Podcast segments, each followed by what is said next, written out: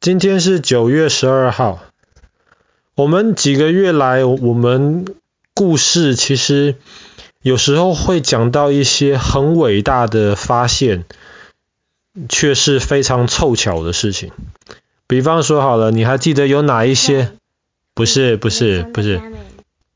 呃，对啦，X 光，你要这样说也对。虽然爸爸脑袋中想的不是 X 光。比方说好了，我们讲过，呃，陕西的兵马俑。对啊。那兵马俑就是一个老爷爷在挖地的时候，忽然就这样挖到的。比方说，我们讲过敦煌的藏经洞，我们讲过以色列的死海古卷。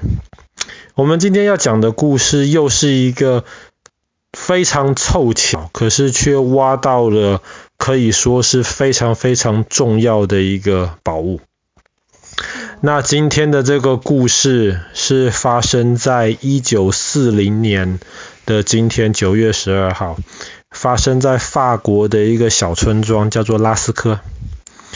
拉斯科这个小村庄其实很普通，没有什么太特别的。那九月十二号的那一天，有一个年轻的小男生，他就带着他的狗去遛狗。然后结果，因为那是一个小乡村嘛，然后前面就有一些野生的兔子在那边跳来跳去，狗就跑过去追。可是狗就追追追，那小男生就看狗越追越远，忽然就不见了。小男生觉得很奇怪，狗怎么会忽然不见了呢？后来那个小男生就赶快跑到狗不见的的那个位置去看，发现地下有一个洞，然后洞。底下传出来狗在那边呜呜在那边求救的声音。那小男生看了不知道该怎么办，里面黑黑的，只听得到狗的声音，不过看不到狗。那一个洞怎么办？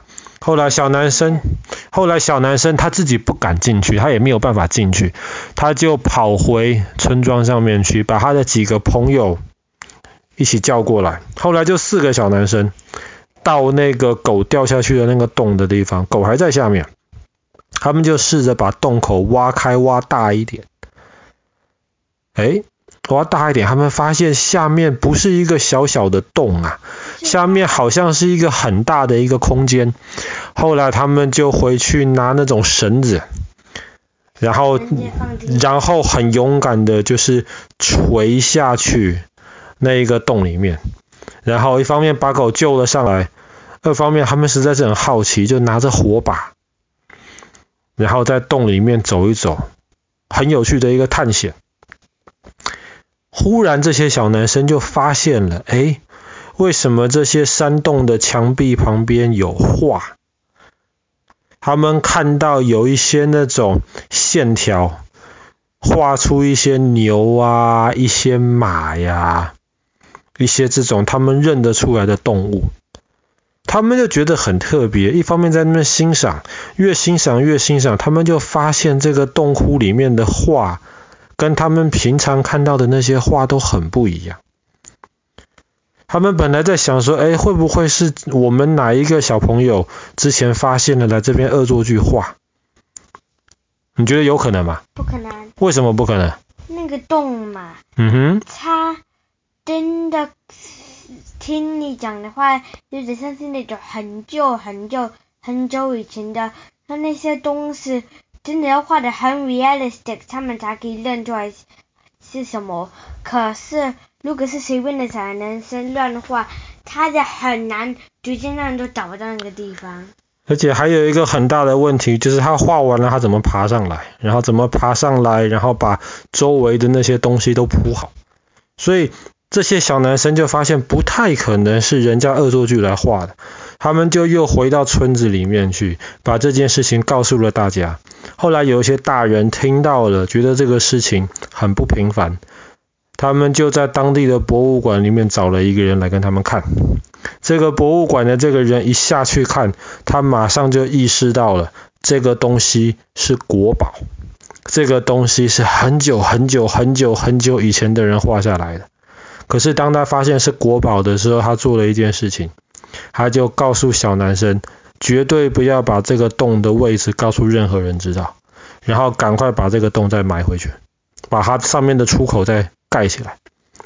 为什么你知道吗？保存一下。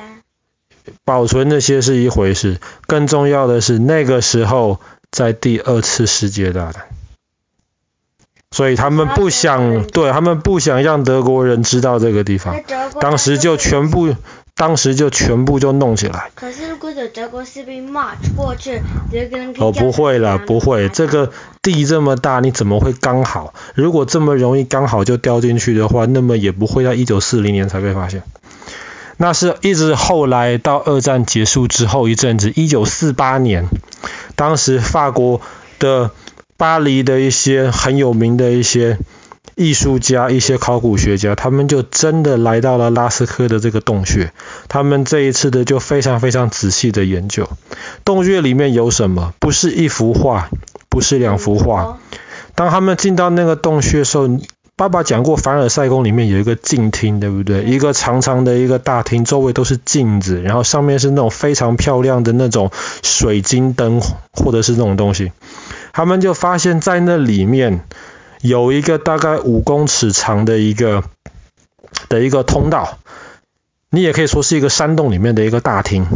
在那个大厅里面，他们发现哇，周围全部画满了那些野牛，那些野牛是比正常野牛尺寸还大一点点的。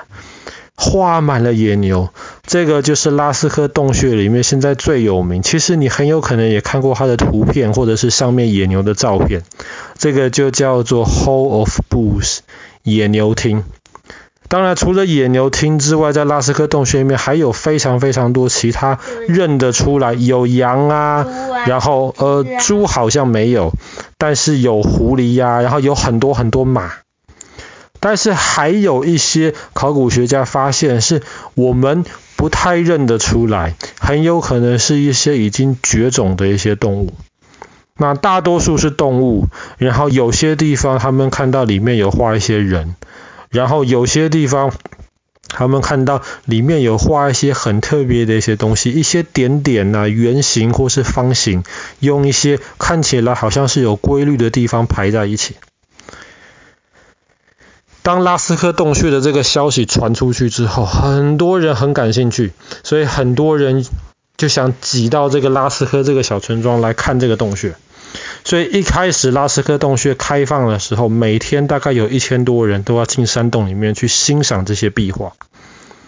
可是很快就发现，大家进去，那你要看得到，你就需要有光，而且进去我们会呼吸的时候会吐出二氧化碳，里面还有水蒸气。那可以把那个东西他们弄坏。很快就发现，这原来很干燥的山洞开始有点发霉啊。这个时候考古学家吓了一大跳，千万不可以。那怎么办？他们就赶快再把这个洞封起来。可是封起来之后，这个洞穴的消息已经传出去了。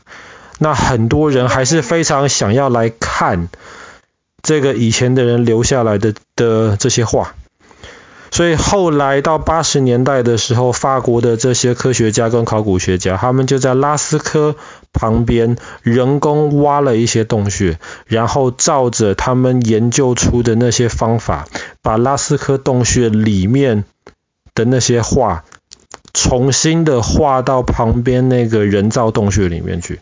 那个真正的洞穴真正的洞穴是封起来，因为怕被破坏掉。但是旁边后来开了拉斯科的二洞、三洞，甚至四洞。那么我们如果你现在去拉斯科的话，你就可以从里面来看那个洞穴里面当时的人留下来的那些画。那些画是怎么画的？最如果你看到的话，最明显的是那个黑色的线条，黑色的线条他们是用木炭画的。但是除了木炭画出黑色之外，科学家还研究，他们用当地的很多土，或是当地的一些石头，把它磨成粉，然后把它加点水变成红色或者是红。所以基本上拉斯科洞穴里面的壁画大概就是这三种颜色。好，后来又有人想，这些壁画到底有多久的时间？我们哎。你还记得？不错，我们之前讲过用碳的同位素来定年，所以大家就发现，现在普遍接受拉斯科的这个洞穴里面的壁画大概有一万七千年，而且他们仔细研究发现，这里面的壁画这里面的壁画不是今天我画个东西乱画而已，里面的壁画有很多是有修改过，是画了第一层不是很不是很满意，对，稍微再修了第二层，后来再修了第三层，所以他们是好好仔细画。那就有人在想，为什么一万七千年前的人他们要画这么多的这些画？是不是？而且。是英国 Stonehenge 的那种洞是来住的，有可能他们有人有可能是住在里面，但是这些画绝对不是他们无聊在那边乱画，因为你无聊乱画，你你不会画那么多，而且你不会一次又一次的修改。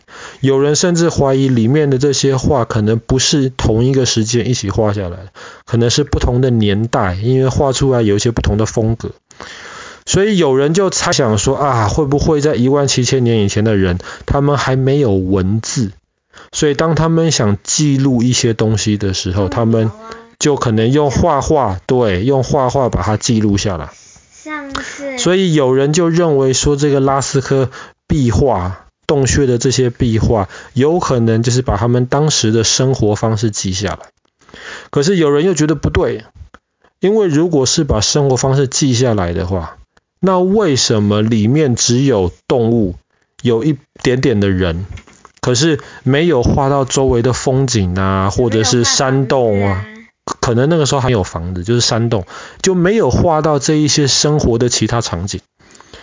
后来就有人在想啊，这个拉斯科的洞穴壁画里面，大多数可能是在画打猎的样子。那他们可能就是在打什么啊？打牛啊。那些野牛啊，那些马呀，可是等于是啥？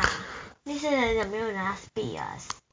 这就不知道，因为绝大多数的洞穴里面，其实主要主角是动物，而不是人。所以他们后来就有在想说，有没有可能是他们希望画过这些像是打猎的画，可能向他们的神明就是拜拜祈求，能够保守他们打猎，能够打到更多的猎物，能够有更多的食物。所以有可能也是这个样子，当然实际上为什么他们当时画下来没有人知道。那如果你今天去看到拉斯科洞穴里面画出来的这些野牛的形状，你会惊讶的发现，其实跟毕卡索画的东西有异曲同工之妙，那种感觉其实很像。那毕卡索是不是有学拉斯科洞穴里面的这些东西？这个爸爸就不敢乱讲，我也不知道。但是。这我不知道，明天爸爸可以找照片给你看。那不知道哪天有没有机会能够亲自去里面欣赏，走到那个 Hall of Booths 里面，爸爸也不知道，看情况吧。这会建议就是假的。好啦，是假的，对，因为真的没有办法好好的保护，所以就只能先把它关起来，不让观光客去可能有意无意的破坏掉。毕竟那是一万七千年之前留下来的东西。好啦，今天的故事就讲到这边。一九四零年的今天，九月十二号，无意中发现的拉斯科壁画。